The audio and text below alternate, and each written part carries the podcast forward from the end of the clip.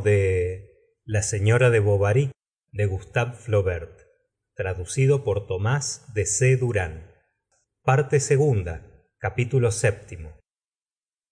El siguiente fue para emma un día fúnebre. Todo le parecía envuelto en una atmósfera negra que flotaba confusamente sobre el exterior de las cosas y el pesar se enseñoreaba de su alma lanzando dulces quejidos como hace el viento de invierno en los castillos abandonados.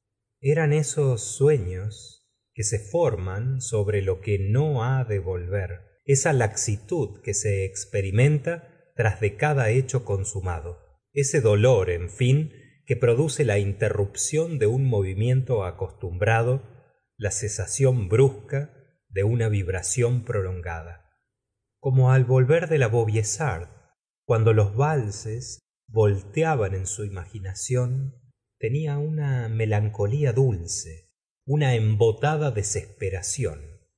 León reaparecía más grande más bello más suave más vago aunque separado de ella no la había abandonado. Estaba allí.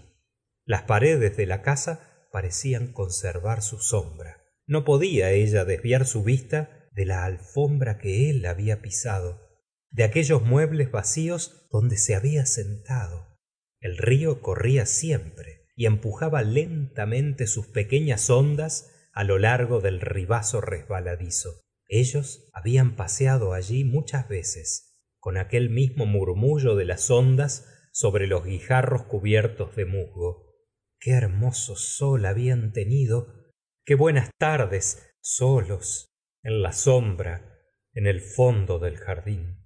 El leía en voz alta con la cabeza descubierta sentado sobre un taburete de palos secos.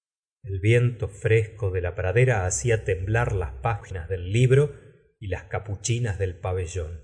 Y había partido el único encanto de su vida la sola esperanza posible de felicidad por qué no había cogido aquella felicidad cuando la tenia delante por qué no haberla detenido con las manos con las rodillas cuando quiso escaparse y se maldecía sí misma por no haber amado á león tenia sed de sus labios. Diéronle ganas de echar á correr en su busca de arrojarse en sus brazos y decirle soy yo que soy tuya pero se detenía ante las dificultades de la empresa y sus deseos aumentándose con el pesar volvíanse más activos. De ahí que el recuerdo de león fuera como el centro de su fastidio.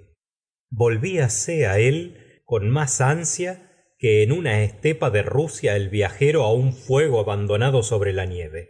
Removía lentamente aquel fuego próximo á extinguirse é iba buscando en torno suyo todo cuanto podía reavivarlo.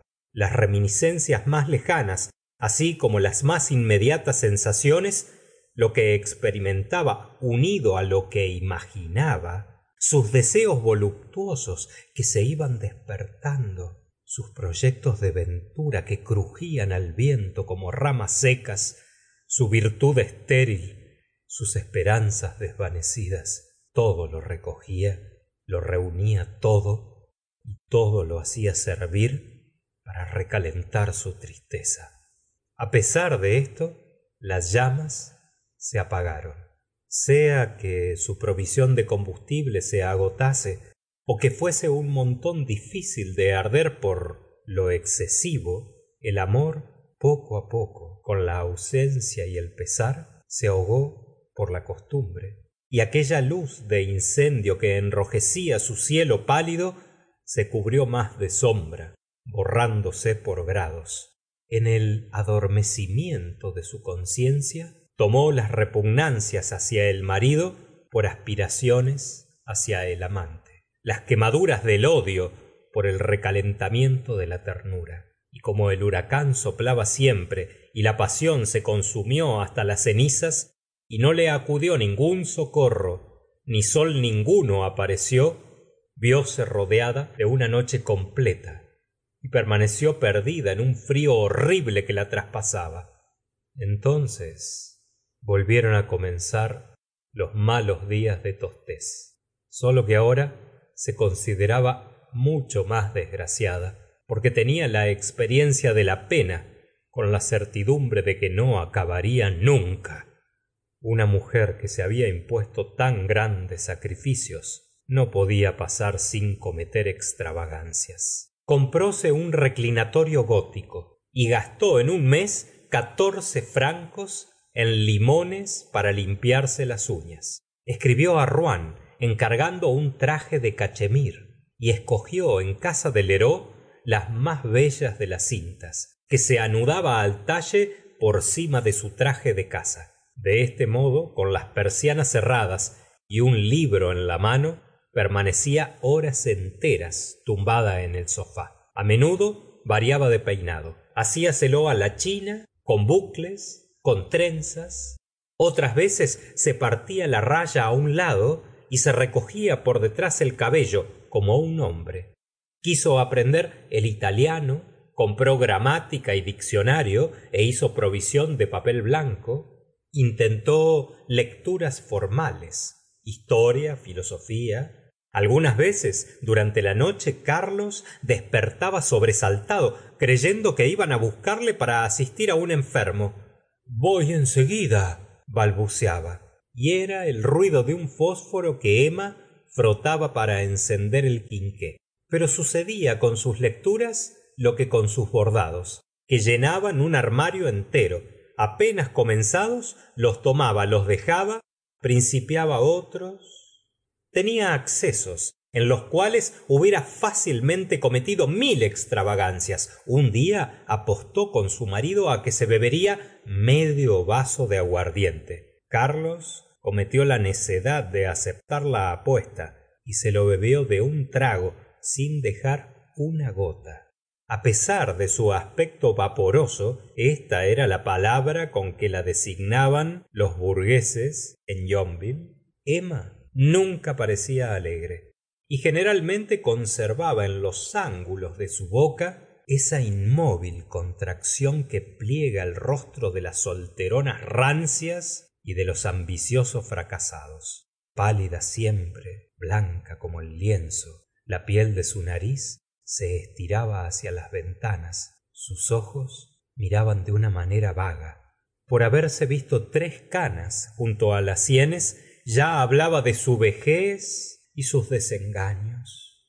Con frecuencia velase atacada de desfallecimientos. Un día escupió sangre y como carlos se apresurase á asistirla dejando comprender su inquietud ella le dijo bah qué importa eso carlos se encerró en su cuarto y lloró de codos sobre la mesa sentado en su sillón del despacho bajo el cráneo frenológico. Entonces rogó á su madre que acudiera á hacerles compañía y cuando llegó tuvieron largas conferencias á propósito de emma. Qué resolver qué hacer puesto que se oponía á todo tratamiento.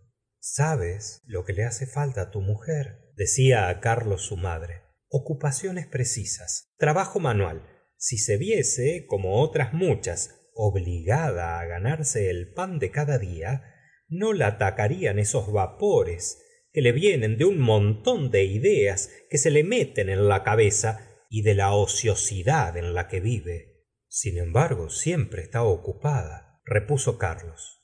Ocupada en qué en leer novelas libros malos obras contra la religión y en las cuales se burlan de los sacerdotes con frases copiadas de voltaire. Esto al fin se paga hijo mío y el que no tiene religión acaba siempre mal mal. Resolvióse pues impedir que emma leyese novelas. La empresa era difícil mas la buena señora se encargó de ella cuando pasara por rouen debía ir en persona casa del alquilador de libros y decirle que emma cesaba en su abono. Acaso no tenían derecho para avisar la policía si el librero persistía en su oficio de envenenador la despedida de suegra y nuera fue muy seca. Durante las tres semanas que permanecieron juntas no cambiaron cuatro palabras aparte de las necesarias al sentarse á la mesa y despedirse para acostarse. La madre de carlos partió un miércoles día de mercado en yonville. La plaza desde por la mañana estaba obstruida por una fila de carretas que todas de zaga y con las varas al aire se extendían á lo largo de las casas desde la iglesia hasta la posada. Del otro lado había barracas de arpillera donde vendían telas de algodón mantas y medias de lana ronzales para los caballos y paquetes de cintas azules que se agitaban al viento. La quincallería ordinaria se extendía por el suelo entre pirámides de huevos y canastas de quesos de las que sobresalían pajas pegajosas. Junto á las máquinas para trigo gallinas que cloqueaban en sus jaulas toscas sacando sus cuellos por los barrotes la multitud se aglomeraba en el mismo sitio sin querer moverse amenazando veces romper el escaparate de la farmacia. Los miércoles ésta no se desocupaba y se iba allí no tanto para comprar medicamentos como para hacer consultas. Tan famosa era la reputación de m homais en las aldeas circunvecinas. Su robusto aplomo había fascinado á los campesinos y le miraban como un médico superior á todos los médicos. Emma asomada á la ventana cosa que hacía á menudo porque la ventana en provincias reemplaza á los teatros y los paseos divertíase en observar la cohorte de patanes cuando vio un caballero vestido con un gran gabán de pana verde. Llevaba guantes amarillos y toscas polainas. Dirigíase á casa del médico seguido de un aldeano que marchaba con la cabeza baja y aire meditabundo. Puedo ver al señor preguntó á justino que hablaba con felicidad en el umbral de la puerta y tomándole por el criado de la casa. Dígale usted que m rodolfo boulanger de la huchette está aquí. No era por vanidad territorial por lo que el recién llegado había añadido á su apellido la partícula sino para darse mejor á conocer. La huchette en efecto era un dominio cerca de yonville del que acababa de adquirir el castillo con dos quintas que cultivaba por sí mismo sin molestarse mucho. Vivía soltero y pasaba por tener lo menos quince mil libras de renta. Carlos entró en la sala. El señor boulanger le presentó á su hombre que quería que se le sangrara porque sentía hormigueo á lo largo del cuerpo. La sangría me purgará contestaba á todos los razonamientos. Bovary mandó que le trajesen una venda y una jofaina rogó á justino que la sostuviera y dirigiéndose al labriego pálido ya exclamó no tenga usted miedo no no haga lo que quiera y con aire fanfarrón tendióle su robusto brazo a la picadura de la lanceta brotó la sangre y fue á chocar contra el espejo. Acerca la jofaina gritó carlos. Galope decía el patán. parece una fuente. Qué encarnada tengo la sangre. Esto debe ser buena señal no es verdad algunas veces repuso carlos. No se siente nada al principio. Después se declara el síncope especialmente en las personas bien constituidas como usted. Al oír esto el aldeano dejó caer la venda que tenía en una mano. Un estremecimiento de sus hombros hizo crugir el respaldo de la silla y se le cayó el sombrero.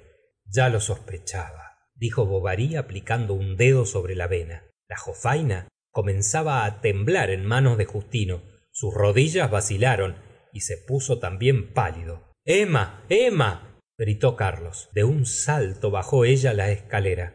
Vinagre exclamó. Ay dios mio dos á la vez y en su emoción no acertaba á colocar la compresa esto no es nada decía tranquilamente m boulanger mientras tomaba á justino entre sus brazos sentándolo sobre la mesa y apoyándole la espalda contra la pared. Madame bovary le quitó la corbata y pasó durante algunos minutos sus dedos por el cuello del joven.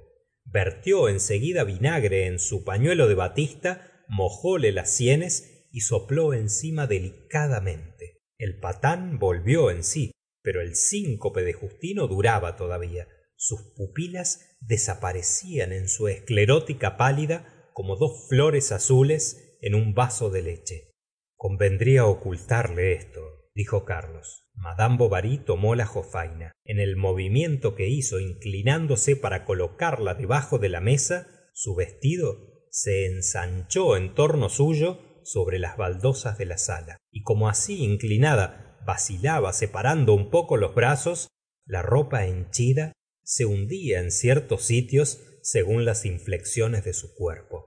En seguida fue buscar una botella de agua y disolvía en un vaso varios terrones de azúcar. Cuando llegó el boticario quien la criada había ido buscar durante la algarada. Al ver á su sobrino con los ojos abiertos respiró. Después dando vueltas le miraba de arriba abajo y decía tonto más que tonto espantarse por una sangría y un chico que no tiene miedo nada. Un mozo que ahí donde ustedes lo ven sube á buscar nueces á alturas prodigiosas y desmayarse. Pues vaya unas disposiciones que muestra para cultivar más tarde la farmacia qué no sabes que te pueden llamar en circunstancias graves ante los tribunales para iluminar la conciencia de los magistrados. Y tendrás que conservar tu sangre fría razonar mostrarte hombre. So pena de pasar por un imbécil justino no respondía. El boticario continuaba. Quién te ha mandado venir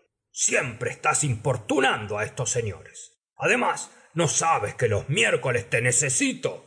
Ahora mismo hay más de veinte personas en la farmacia. Todo lo he dejado por venir á buscarte. Vaya vaya corre. Ve allí. Di que esperen y cuida de los frascos. Cuando justino hubo partido se habló algo de los desmayos. Mad bovary nunca los había sufrido.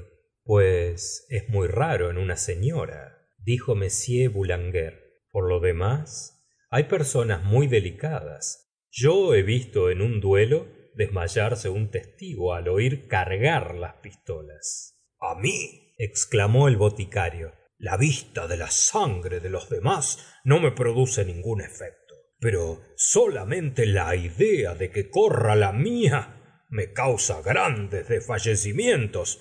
He reflexionado mucho sobre esto. M boulanger despidió al patán invitándole que se tranquilizase puesto que había satisfecho su deseo. Además me ha procurado la ventaja de conocerles decía y miraba fijamente emma. Dejó tres francos encima de la mesa saludó con negligencia y se marchó bien pronto se halló al otro lado del río. Era su camino para volver á la huchette emma lo vio en la pradera marchando bajo los álamos y deteniéndose de cuando en cuando como si reflexionara. Es muy bella iba pensando. Muy bella la mujer de ese médico. Bellísimos dientes ojos negros pie diminuto la hechura como de una de dónde diablos ha salido esa mujer dónde la ha encontrado ese médico grosero rodolfo tenía treinta y cuatro años. Era de temperamento brutal y de inteligencia perspicaz había frecuentado el trato de toda clase de mujeres y las conocía perfectamente. Emma le había parecido bonita. Pensaba pues en ella y en su marido. Me parece un animal ella está cansada de él sin duda. Lleva uñas sucias y barba de tres días. Mientras que él corre visitando enfermos ella debe quedarse en su casa á remendarle los calcetines y se fastidiará. Desearía habitar en la ciudad y bailar la polka todas las noches. Pobre mujer. Salta en pos del amor como una carpa después de pescada sobre una mesa de cocina. Con tres palabras galantes estoy seguro que conquistaría su amor. Sería eso tierno conmovedor. Sí mas cómo desembarazarme de ella luego los encantos del placer entrevistos en perspectiva le hicieron por contraste pensar en su querida una actriz de rouen quien mantenía cuando se detuvo sobre la imagen de esta mujer de la que estaba saciado aún en recuerdo pensó decididamente mad bovary es mucho más bonita que ella más fresca sobre todo. Virginia engorda demasiado y es tan fastidiosa con sus caricias. El campo estaba desierto. Rodolfo no oía en torno suyo más que el ruido de la hierba que doblaban sus botas y el chirrido de los grillos ocultos en la maleza. Veía á emma en la sala vestida tal como la había contemplado y la desnudaba. Oh será mia exclamó haciendo pedazos con su bastón un terrón que encontró al paso y en seguida examinó la parte práctica de la empresa. Preguntábase dónde encontrarla por qué medio siempre estará el niño encima y la criada y el marido en esto se pierde mucho tiempo. Detúvose y siguió pensando. Es que tiene unos ojos preciosísimos y aquel rostro tan pálido. Yo que adoro las mujeres pálidas. Cuando llegó á argueil su resolución estaba ya tomada. No hay más que buscar una ocasión. Corriente. Pasaré algunas veces por su casa. Les enviaré caza aves me haré sangrar si es preciso llegaremos á ser amigos. Les invitaré á mi casa. Pardiez los comicios están próximos. Ella asistirá allí la veré y comenzaré en seguida audazmente que es lo más seguro